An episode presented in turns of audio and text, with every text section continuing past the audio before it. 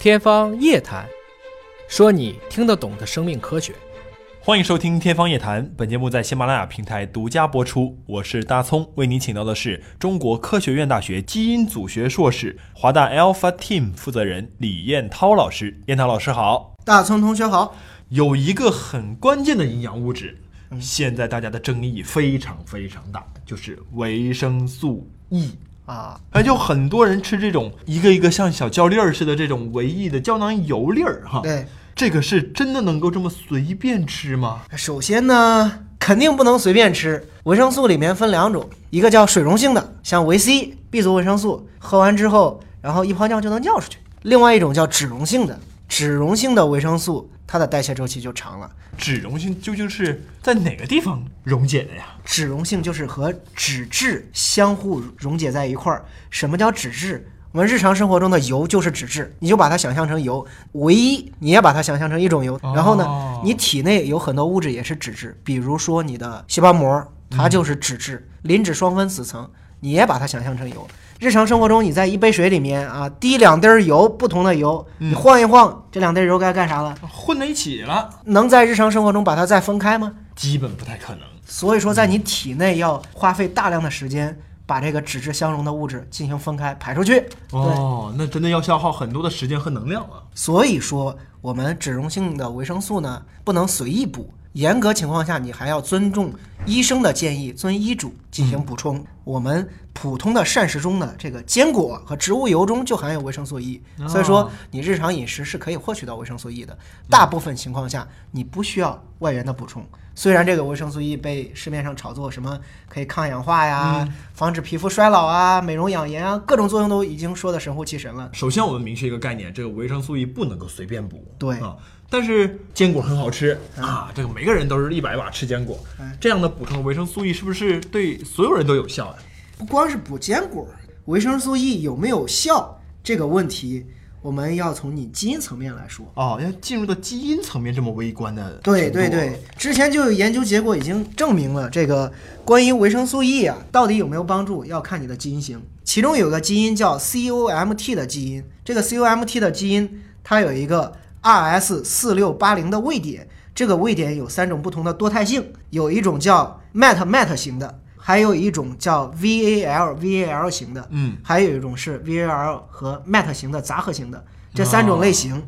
然后这三种不同的类型的人群呢，他吃了维生素 E，对自己这种癌症的发生的风险是有截然不同的效果的。哦，对，就所以说它这三种组合补充后的结果是截然不同的。对，首先讲讲这种 MET MET 型的这种纯合子的人，他补充维生素 E 之后呢，能让总癌症的发生风险降低。然后，另外一种 VAL VAL 的纯合型的这种人群，你吃了维生素 E，你总癌症的发生的风险不降，反而增加了。MET MET 型的吃了有效，对；VAL VAL 型的吃了反而危险了。对，还有另外一种人群，它是属于 VAL 和 MET 型的杂合子。嗯，这种人吃了维生素 E，对癌症的发生风险没啥关系，没用 啊。所以有的人吃了有效，有的人吃了有害，有的人吃了。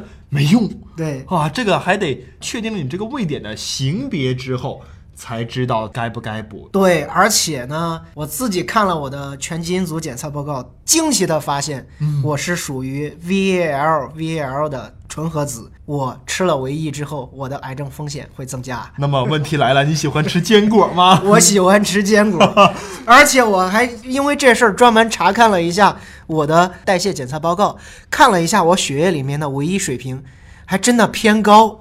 所以说，接下来我要适量控制我对坚果的摄入了。所以说，你看，我们都以为这个维生素群就一定是好的，嗯，但是真正在补充的时候，还是要。依人而定，啊，看不同的情况来摄入。接下来再给大家讲讲另外一个物质，叫生物类黄酮。这个东西可能和维生素没太大关系。嗯，那生物类黄酮大家很少听，比如说花青素、白藜芦醇、茶多酚，都很熟悉嘛。这些物质其实都叫生物类黄酮，也被大家说的神乎其神了。其实我们日常饮食中，这个蔬菜、水果、茶叶中都含有这些物质。比如说我们喝的绿茶，嗯。